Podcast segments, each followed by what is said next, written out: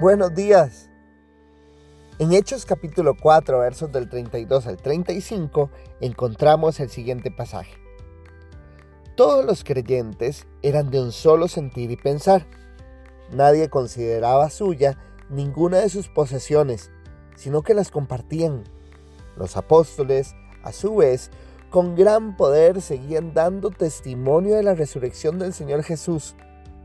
La gracia de Dios se derramaba abundantemente sobre todos ellos, pues no había ningún necesitado en la comunidad. El pasaje finaliza diciendo, quienes poseían casas o terrenos los vendían. Llevaban el dinero de las ventas y lo entregaban a los apóstoles para que se distribuyera a cada uno según su necesidad. Quiero que pensemos hoy un momentito en el ambiente que se vivía en Palestina. Los cristianos eran perseguidos por su fe. Creer en Cristo era un acto temerario. Su vida corría peligro, sus posesiones también. Pero los cristianos del primer siglo entendían que lo relevante era lo eterno y cumplir con la misión que Jesús les había dejado. A inicios del capítulo 4, Pedro y Juan habían estado presos por su fe, les habían amenazado. Sin embargo, a pesar de las condiciones, no frenaron la obra.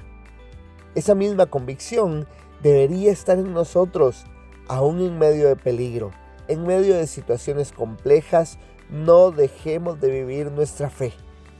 Los creyentes tenían tal claridad de la importancia de la obra transformadora del Evangelio que no se aferraron a bienes materiales, apoyaron al necesitado y compartieron no solo sus recursos, sino su fe. ¿Qué nos impide a nosotros hacerlo? Bendigamos al Señor por lo mucho que nos ha dado hoy, por las oportunidades que hemos tenido, por las oportunidades que empiezan y las que ya finalizaron. Pesemos en nuestra vida si estamos acumulando bendiciones que eran de otros y en lugar de cumplir la obra del Señor, estamos construyendo ideales humanos. Cierro esta semana con una tarea pensemos en una persona o familia que necesite apoyo y actuemos. Sí, nosotros podemos ser la respuesta a sus oraciones. Si nos llamamos el cuerpo de Cristo, entonces hagamos que se note. Cristo resucitó y obra a través del Espíritu Santo que se manifiesta en una iglesia activa. No lo pensemos tanto. Seamos la diferencia que el Señor sueña que seamos.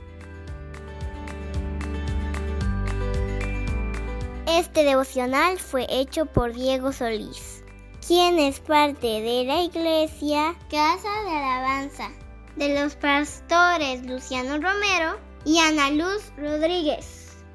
Búscanos en Facebook como Ministerio Internacional Casa de Alabanza. ¡Ánimo!